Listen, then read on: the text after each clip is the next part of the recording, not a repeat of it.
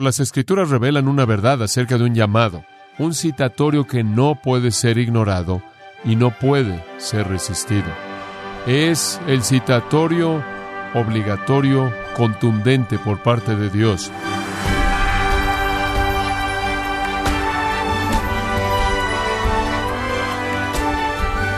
Bienvenidos a su programa Gracias a vosotros con el pastor John MacArthur. Luego de que un matrimonio rechazara el Evangelio repetidamente, en una ocasión lo vuelven a escuchar, y la esposa viene a Cristo, pero el esposo no. Es el mismo mensaje con diferentes resultados. La pregunta es, ¿qué fue lo que hizo la diferencia? ¿Cómo podemos asegurarnos que la gente crea cuando escuche el Evangelio? Bueno, John MacArthur nos mostrará por qué algunas personas aceptan a Cristo y otras lo rechazan parte de la serie Las Doctrinas de la Gracia, en gracia vosotros. Ahora una de las palabras más simples en el idioma español es la palabra llamar. Todos entendemos esa palabra, la usamos de una manera cotidiana. Es una de las palabras más comunes en nuestro vocabulario. Llamamos a nuestros hijos para que vengan a cenar, esperando que van a responder. O llamamos a nuestro marido para que venga a cenar y esperamos que él va a responder. Llamamos a nuestros amigos por teléfono y esperamos que ellos hagan a un lado la opción de dejar que la máquina contestadora tome la llamada y tomen la llamada. Se vuelve un poco más importante cuando una iglesia llama a un pastor, esperando que él acepte el ofrecimiento para venir y pastorearlos, y cuando usted es llamado por su jefe, el llamado se vuelve igualmente obligatorio. Me acuerdo como niño, siendo llamado a la oficina del director. Me acuerdo en la universidad recibiendo lo que era llamado un papel de llamado para venir inmediatamente a la oficina del director. Algunos de ustedes han recibido un llamado de una corte. Un citatorio es un llamado que usted realmente no debe ignorar porque si usted es llamado a una corte probablemente debería aparecerse o quizás podría usted recibir una visita por parte de oficiales. Quizás un poco más fuerte que tan solo un llamado es un citatorio. Un citatorio es un llamado mandando a la persona designada a parecer bajo pena por no hacerlo. Y entonces realmente hay todo tipo de llamados. Hay una especie de llamados minimalistas que usted en cierta manera le ofrece a alguien para que llegue a la mesa, o esas llamadas telefónicas que espera usted que alguien responda, hasta algo más serio como un llamado de su jefe, un llamado de una iglesia, o un llamado por parte de la oficina del director, o un llamado de una corte, un citatorio con una amenaza por no responder. Entonces, hay tipos de llamados que son mucho más obligatorios, pero en todos esos casos usted todavía puede escoger ignorarlos. Usted puede resistir cualquiera de esos llamados y hacer lo que usted quiere hacer. Pero las escrituras revelan una verdad acerca de un llamado, un citatorio que no puede ser ignorado y no puede ser resistido. Es el citatorio obligatorio contundente por parte de Dios. Es un citatorio aparecer delante de Él en su corte, con el propósito de ser declarado justo ser declarado justo, que todos sus pecados sean perdonados y ser liberado de cualquier juicio o cualquier condenación. Este es el llamado del que usted lee en Romanos 8. Es un llamado que justifica. Es un llamado que viene según el propósito divino. Es un llamado que viene a aquellos que son predestinados, a aquellos que son elegidos, a aquellos que son escogidos. Es un llamado que lleva desde la justificación hasta la gloria eterna. Los teólogos han llamado este llamado un llamado eficaz, un llamado determinante, un llamado decisivo, un llamado conclusivo, un llamado operativo y un llamado irresistible. Es el llamado a la salvación. Es el citatorio divino. Es el citatorio divino no para juicio y no para castigo, sino para que usted pueda ser declarado justo, libre de la condenación, perdonado. Es el llamado a la salvación. La pregunta es, ¿puede ser negado? ¿Puede ser resistido? ¿Es posible no conformarse ese llamado? Bueno, el versículo 30 dice, a los que predestinó estos también llamó. Entonces este llamado está limitado a aquellos que son los elegidos. No estamos hablando aquí acerca de un llamado general, simplemente un llamado amplio que abarca a todo mundo, el tipo de llamado general que el apóstol Pablo habla al citar al profeta del Antiguo Testamento, ni estamos hablando de las palabras de Mateo 22, muchos son llamados, pero pocos escogidos. No estamos hablando de lo que podríamos llamar el llamado general del Evangelio, la invitación externa general del Evangelio. Estamos hablando acerca de algo que viene solo a los predestinados y resulta en justificación. Y esa es la razón por la que es llamado un llamado eficaz o un llamado efectivo. Ahora quiero que vea la palabra llamados aquí. Es parte de un grupo de palabras que salen de una raíz caleo, caleo. Caleo significa llamar a la presencia de uno o citar. Es usada, por ejemplo, en Mateo 2.7, en donde dice Herodes llamó a los magos a su corte y vinieron. La palabra puede ser usada en circunstancias menos serias, pero es la palabra que es usada en las escrituras para hablar de un citatorio. De hecho, es tan descriptiva que nosotros como creyentes de hecho somos los llamados. Somos los llamados. La iglesia es la eclesia, no de caleo, sino de ec-caleo. Caleo es ser citado, ec-caleo es una palabra más fuerte, un citatorio más fuerte, ser llamado, y la iglesia entonces se convierte en la forma del nombre de ese verbo, los llamados. Entonces, si usted pregunta qué es una iglesia, es la asamblea de aquellos llamados, citados. Ahora esto se vuelve muy claro a lo largo de las Escrituras, no solo Romanos 8, así que quiero hacer algo de estudio bíblico con ustedes. Regrese a Romanos 1 y creo que usted lo va a disfrutar y va a estirarlo a una nueva categoría maravillosa de entender. Pablo, Romanos 1.1, siervo de Jesucristo, llamado como apóstol, apartado para el Evangelio de Dios. Él es una persona apropiada que podemos estudiar para este tipo de llamado, porque cuando el llamado de Dios vino a la vida del apóstol Pablo, fue un citatorio soberano, divino, de gracia irresistible. Él fue azotado en el polvo en el camino a Damasco con nada que hacer más que responder. Él es llamado como un apóstol. Ahí en el versículo 6 él está hablando de la obediencia de la fe en el versículo 5, obedecer el Evangelio, entre los cuales ustedes también son los llamados. Vosotros sois los llamados de Jesucristo a todos los amados de Dios en Roma, llamados a ser santos, llamados apartados. Ustedes son los santos. Ustedes son los llamados, los santos, los llamados. Observe 1 Corintios capítulo 1, versículo 1 de nuevo. Pablo, llamado a ser apóstol, eso no quiere decir que es su título. Él quiere decir que él fue llamado por Dios, por la voluntad de Dios, a ser un apóstol de Jesucristo. Y de nuevo, no era algo que él podía resistir. Versículo 2, a la iglesia de Dios que está en Corinto, aquellos que han sido santificados en Cristo Jesús, santos por llamado. Entonces, sea lo que sea que es este llamado, hace de usted un santo. En Romanos 8 lo justifica usted, aquí lo santifica usted. Y ahí en el versículo 9, Dios es fiel, mediante quien fuisteis llamados a la comunión con su Hijo Jesucristo nuestro Señor.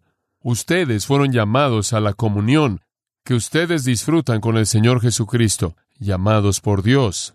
Allá en el versículo 23 predicamos a Cristo crucificado, a los judíos tropezadero y a los gentiles locura, pero aquellos, aquí está de nuevo, los llamados, tanto judíos como griegos, Cristo el poder de Dios y sabiduría de Dios. Ahora siga esto, si usted está entre los llamados, entonces cuando Cristo crucificado es predicado, Él se vuelve, Él se convierte para usted el poder de Dios y la sabiduría de Dios. Para los judíos es tropezadero, para los gentiles es locura, pero para los llamados, sea judío o gentil, Cristo es el poder de Dios y la sabiduría de Dios. Este es un llamado que hace aquel que es llamado parte de los llamados, la eclesía. Versículo 26. Pues considerad vuestra vocación, vuestro llamado, considérelo. Considere su citatorio, considere su citatorio divino. Hermanos, que no hay muchos sabios según la carne, no hay muchos poderosos, no muchos nobles, pero Dios ha escogido las cosas necias del mundo para avergonzar lo sabio. Dios ha elegido las cosas débiles del mundo para avergonzar las cosas que son fuertes y las cosas bajas del mundo y lo menospreciado Dios ha elegido. Y ahí tienen su llamado, hermanos. Es un llamado basado en el hecho de que Dios ha elegido. Dios ha elegido. Versículo 30 lo resume al decir, mas por Él estáis vosotros en Cristo Jesús Cristo se vuelve para usted la sabiduría de Dios en justificación y santificación y redención por lo que Él hizo. Él los eligió, ustedes son los predestinados, y Él los llamó. A quien Él predestina, Él llama, a quien Él llama, Él justifica y glorifica. Estamos hablando aquí entonces acerca de un llamado en la comunión de los santos, en la comunión con su Hijo. Pase a Gálatas, capítulo 1, y vea la coherencia de esta verdad. Gálatas 1 versículo 6. Pablo dice, estoy sorprendido, los Gálatas estaban desviándose, siendo engañados por algunos falsos maestros, aunque eran creyentes. Él dice, estoy sorprendido que tan rápidamente están desertando aquel que os llamó por la gracia de Cristo. Estoy sorprendido de que tan rápidamente están dejándolo aquel que los llamó por la gracia de Cristo. Y él está diciendo aquí que Dios los llamó a sí mismo, los citó a sí mismo a través de la gracia de Cristo, y estoy sorprendido de que están desviándose de eso, siguiendo un evangelio engañoso, distorsionado y diferente. Ahí en el versículo 11 él dice, quiero que sepan, hermanos, que el evangelio que fue predicado por mí no es según el hombre, ni lo recibí del hombre o fui enseñado. Yo lo recibí a través de una revelación de Jesucristo. Vosotros habéis oído de mi vida anterior en el judaísmo. Solía perseguir a la iglesia de Dios sin medida, tratando de destruirla y estaba avanzando en el judaísmo, así de apasionados eran acerca de su religión. Entonces, él estaba avanzando en el judaísmo más allá de muchos de mis contemporáneos entre mis compatriotas, siendo mucho más celoso de mis tradiciones ancestrales, pero cuando agradó a Dios, quien me apartó desde el vientre de mi madre y me llamó por su gracia, revelar a su Hijo en mí, cuando a Dios le agradó alcanzarlo, sabiendo que todo había sido determinado inclusive desde el vientre de su madre, y Él lo llamó mediante su gracia cuando le agradó. Él reveló a su Hijo en mí para que le predicara entre los gentiles. Pablo entendió que él simplemente había sido tomado por el cuello por Dios y despertado a la gloria de Cristo y salvado y hecho un apóstol. Efesios 4.1. Yo pues preso en el Señor os ruego que andéis como es digno de la vocación o del llamado con el que fuisteis llamado. Esto no puede ser un llamado general, esto no puede ser un llamado que usted puede tomar o dejar. Este es un llamado mediante el cual usted ha sido llamado, que demanda que usted viva su vida de cierta manera. Por lo tanto, es un llamado transformador, un llamado justificador, santificador, y entonces usted debe vivir con toda humildad y mansedumbre y paciencia, soportándose unos a otros, solícitos en guardar la unidad del Espíritu en el vínculo de la paz. Este es un cuerpo un espíritu, así como fuisteis llamados en una esperanza de vuestro llamado. Este es un llamado a salvación y nada más. Este es un llamado a un cuerpo, a un espíritu, una esperanza, a un Señor, a una fe, a un bautismo y a un Dios y Padre de todos nosotros. Es un llamado entonces que supone una respuesta de una vida que es vivida de una manera digna. En donde quiera que usted ve la idea de un llamado a salvación en las epístolas del Nuevo Testamento, siempre es este llamado eficaz, determinante, operativo, el llamado Salvador. Pasa a Colosenses 3:15, y aquí dice en este versículo conocido, la paz de Cristo gobierne vuestros corazones, a la cual, de hecho, han sido llamados a un cuerpo. Aquí de nuevo ustedes fueron llamados al cuerpo de Cristo. Fueron llamados a paz a través de Cristo, quien ahora gobierna en su corazón. Pasa a 1 Tesalonicenses capítulo 2 y de nuevo él dice lo que dice en Efesios 4. Esto es Pablo. Para que andéis de una manera digna de Dios, escuche esto, quien os llama a su propio reino y gloria. Este es un llamado a comunión, este es un llamado a una relación con Jesucristo, este es un llamado a santidad, este es un llamado al cuerpo de Cristo, a unirse con el Espíritu, el Señor, la fe, el único Dios y Padre de todos nosotros, y este es un llamado a su reino y gloria. Y de nuevo repito, y los teólogos quienes entienden la palabra de Dios en su simplicidad magnífica, siempre han dicho, este es un llamado salvador. Este es un citatorio divino. Me gusta llamarlo el citatorio obligatorio de Dios. En 2 de Tesalonicenses 2, 14. Versículo 13. Siempre debemos dar gracias a Dios por vosotros, hermanos amados por el Señor, porque Dios os ha elegido desde el principio para salvación. Ahí está la gran doctrina de la elección. Dios os ha elegido desde el principio, desde antes que el tiempo comenzara, en los consejos de la eternidad. Dentro de la eternidad, Dios os eligió para salvación mediante la santificación por el Espíritu y fe en la verdad, versículo 14. Y fue para esto que Él los llamó. Fueron llamados porque fueron elegidos. Fueron llamados porque fueron elegidos desde el principio para salvación.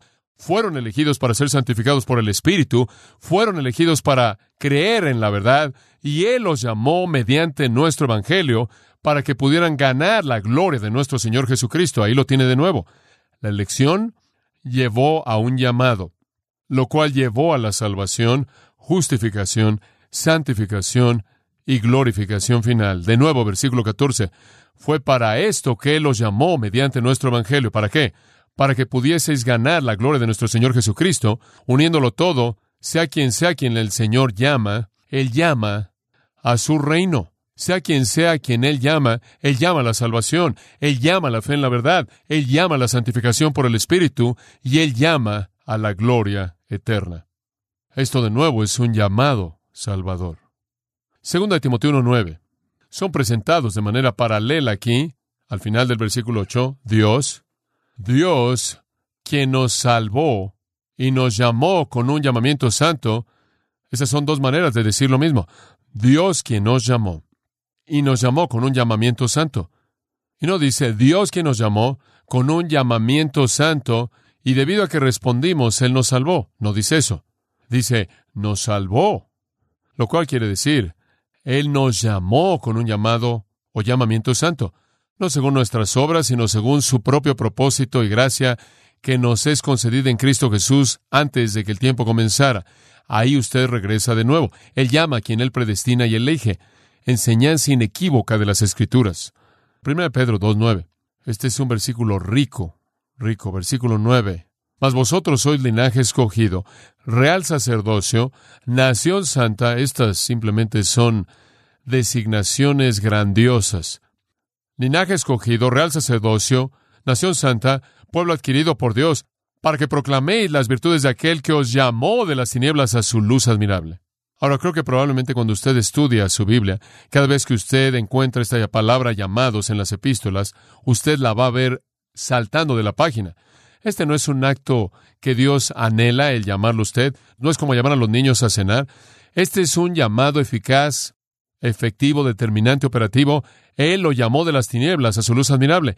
Él no lo llamó de las tinieblas esperando que usted viniera. Él lo llamó usted de las tinieblas a su luz admirable. Ahí es a donde usted fue cuando Él lo llamó a usted. Cuando Él lo llamó, usted vino a su corte y usted fue declarado justo. Cuando Él lo llamó a usted, usted vino a su cuerpo y usted se volvió parte del cuerpo de Cristo. Cuando Él lo llamó a usted, vino a la comunión. Cuando Él lo llamó, usted se volvió santo. Cuando Él lo llamó usted, usted fue santificado. Cuando Él lo llamó usted, fue para que usted finalmente fuera glorificado. Versículo 21 dice que usted fue llamado para este propósito, para seguir los pasos de Cristo. Fue un llamado a vivir su vida siguiendo el ejemplo del Salvador capítulo 3, versículo 9. Mantengan armonía, versículo 8. Muestran compasión, amables, mostrando amor fraternal, sean humildes en espíritu, no devolviendo mal por mal o insulto por insulto, den una bendición en lugar de esto, porque para esto fuisteis llamados con el propósito mismo de que podáis heredar una bendición. Este es un llamado que lo hizo una persona que pudiera ser una bendición. Este es el llamado que lo trajo una vida que debe vivir de una manera digna. Este llamado tiene un efecto. 1 Pedro 5.10. 1 Pedro 5.10. Esto es tan maravilloso. Después de que habéis padecido por un poco de tiempo, el Dios de toda gracia que os llamó a su gloria eterna en Jesucristo. ¡Qué afirmación!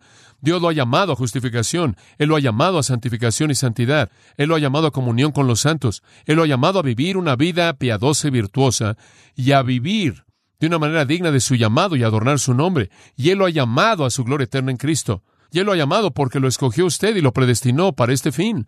Segunda de Pedro 1.3, bueno, versículo 2. Gracia y paz os sea multiplicada a vosotros en el conocimiento de Dios y Jesús nuestro Señor, viendo que su poder divino nos ha concedido todo lo que pertenece a la vida y a la piedad, mediante el conocimiento verdadero de aquel, escuche esto, quien nos llamó por su propia gloria y excelencia. Él nos llamó por su propia gloria. Él nos llamó por su propia excelencia. Él nos dio todo lo que pertenece a la vida y a la piedad. Esto realmente es sorprendente. El predicador puede llamar a la gente al arrepentimiento. El predicador puede rogarle a la gente que venga a salvación en Cristo. Podemos hacer nuestro mejor esfuerzo. Los profetas lo han hecho y los apóstoles también, y los predicadores todavía lo hacen. Ese es el ruego general externo, muy diferente del llamado interno que salva. Finalmente, Hebreos 3.1. Aquí está la diferencia. Aquí está la diferencia. Capítulo 3, versículo 1. Por tanto, hermanos santos, me encanta eso. Tengo que referirme a ustedes con mayor frecuencia así. Es verdad, es verdad, todo es verdad. Separados, con justicia imputada. Por tanto, hermanos santos, aquí está, partícipes de qué? ¿Cuál es la palabra? De un llamado celestial. No estamos hablando del predicador aquí, estamos hablando de Dios. Este es un llamado divino, un llamado celestial. Ustedes son santos debido a este llamado divino. Esta es una verdad gloriosa, una verdad gloriosa este llamado. Esto no es oscuro, ¿verdad? Esto está en todos lados y hay más, hay más. ¿De qué estamos hablando aquí? Estamos hablando de un llamado de Dios que resulta en la salvación de una persona. Y voy a decirlo de nuevo. Cada vez que se usa la palabra llamado con respecto a la salvación en las epístolas del Nuevo Testamento, no se refieren a un llamado externo general, sino a un acto salvador específico interno eficaz por parte de Dios. Es, en ese sentido, un citatorio obligatorio por parte de Dios al cual usted responderá. Esta es la razón por la que los teólogos lo han llamado gracia irresistible. Me gusta más la palabra llamado y me gusta la idea de un citatorio obligatorio porque eso enfatiza la obra salvadora obligatoria de Dios en lugar de enfatizar la resistencia del hombre. No obstante, encaja el pequeño bosquejo en la teología de Calvino de la gracia irresistible. Cuando Dios busca salvar y llama a un pecador de las tinieblas a su luz admirable, la pregunta es, ¿puede el pecador resistir? Por cierto, 1 Corintios 7, 17, acabo de pensar en esto, no quiero dejarlo afuera. Así como el Señor le dio a cada uno, como Dios llamó a cada uno de esta manera, así ande. Esto está hablando de que usted es soltero o casado, lo que sea, pero de nuevo indica que Dios ha asignado a alguien algo. Dice, así como el Señor ha asignado a cada uno, ha dado, otra manera de decirlo, así como Dios ha llamado a cada uno, entonces lo que usted tiene aquí es una palabra llamado en comparación con la palabra asignado. Dios ha predeterminado esto por su propio propósito en la eternidad pasada. Él ha asignado la salvación a algunos y Él los salva mediante este llamado. Él los llama de las tinieblas, Él los llama de la incredulidad, Él los llama de la confusión y el caos, Él los llama del pecado y la impiedad. Este es el llamado soberano salvador de Dios y Él impone su poder al ejercerlo para hacer que el pecador elegido venga a su corte, entre y sea presentado como perdonado y justificado y camino a la gloria eterna. Ahora, decir esto molesta a algunas personas. No me molesta decirlo porque la Biblia lo dice. Molesta a algunas personas. Dicen, bueno, esto no está bien. No está bien decir que Dios va a traer a los pecadores a sí mismo, pateando y gritando. Decir esto es decir que usted no puede pelear contra esto, no lo puede resistir. Dios va a hacer lo que Él quiere en contra de la voluntad del pecador y violar la libertad del pecador. Y hay muchos que dicen que Dios no va a violar nuestro libre albedrío. Oigo eso todo el tiempo. Dios no va a violar nuestra libertad para elegir. Y quieren decir, bueno, mira, Dios hace sugerencias realmente fuertes. Eso es lo que Él dice y, sabe, algunas veces Él realmente convence, es muy persuasivo. Y muchas veces Él hace sugerencias realmente fuertes mediante buenos predicadores que realmente son muy persuasivos. Y podemos orar y pedirle a Dios que haga contundentes esas sugerencias fuertes, podemos pedirle a Dios que abra la mente de la gente y abra sus corazones y quite su ceguera y los haga responder, pero no forzarlos a venir. Podemos pedirle a Dios que les dé oportunidad y mucha información y motivación, pero al final va a depender de Él. Un erudito notable presenta la realidad de la gracia irresistible, o este llamado Salvador, este llamado eficaz, según él, hace que Dios sea un dictador con el poder que aplasta nuestra libertad al arrastrarnos a su reino. Bueno, todo eso realmente es innecesario, porque no es lo que las escrituras dicen. Nunca nadie jamás fue salvado en contra de su voluntad, nunca nadie fue metido al reino protestando, pateando, gritando, nunca nadie fue salvo quien fue arrastrado contra su voluntad. Eso no es lo que las escrituras enseñan. Nunca nadie jamás ha sido salvado contra su voluntad y nunca nadie lo será. Toda persona que es salvada es salvada porque quieren creer el Evangelio. De hecho, lo quieren con todo su corazón y alma. Quieren creer en el Evangelio. Nunca nadie es salvado sin que Él tenga la disposición. Es un acto de la voluntad el creer. La pregunta es, ¿qué los hizo tener la disposición? O mejor, ¿quién los hizo estar dispuestos? ¿Fueron ellos? ¿Fue el predicador? Eso es lo que tendremos que concluir en ese tipo de sistema.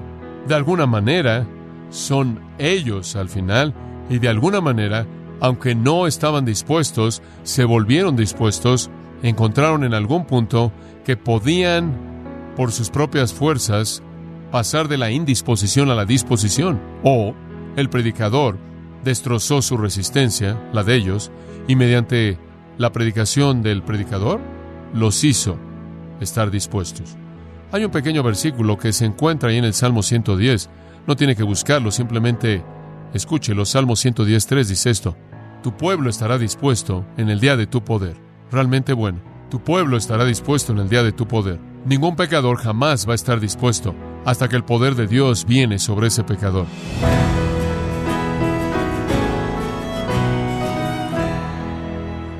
John MacArthur nos ha recordado que la salvación de las personas no tiene que ver con nuestra técnica evangelística, sino que descanse en la soberanía de Dios. Esta serie, Las Doctrinas de la Gracia, es parte de la celebración del 50 aniversario del ministerio de John MacArthur, en gracia a vosotros. Y quiero recordarle, estimado oyente, que tenemos a su disposición el libro Teología Sistemática, escrito por John MacArthur, donde puede profundizar su comprensión de las doctrinas de la gracia, Usted puede adquirirlo en nuestra página en gracia.org o en su librería cristiana más cercana. Y también me permito recordarle que puede descargar todos los sermones de esta serie Las Doctrinas de la Gracia, así como todos aquellos que he escuchado en días, semanas o meses anteriores, en gracia.org. Si tiene alguna pregunta o desea conocer más de nuestro ministerio, como son todos los libros del pastor John MacArthur en español, o los sermones en CD que también usted puede adquirir, escríbanos y por favor mencione la estación de radio por medio de la cual usted nos escucha en gracia a vosotros. Es importante conocer no solo el país y ciudad de donde usted nos escucha, sino también la radio. Para quienes contactan nuestro ministerio por primera vez, pueden solicitar una copia del mensaje de promoción sin costo alguno, un mensaje por oyente únicamente. Si usted vive en los Estados Unidos o Puerto Rico, escríbanos a Gracia Vosotros, P.O. Box 4000, Panorama City, California 91412 o puede escribirnos a través del siguiente correo electrónico radio arroba Bueno, en nombre del pastor John MacArthur y nuestro editor Alan Quiñones y del personal de este organismo, le damos las gracias por su tiempo y sintonía, invitándole a que nos acompañe en la próxima edición y juntos continuar desatando la verdad de Dios un versículo a la vez, aquí en gracia a vosotros.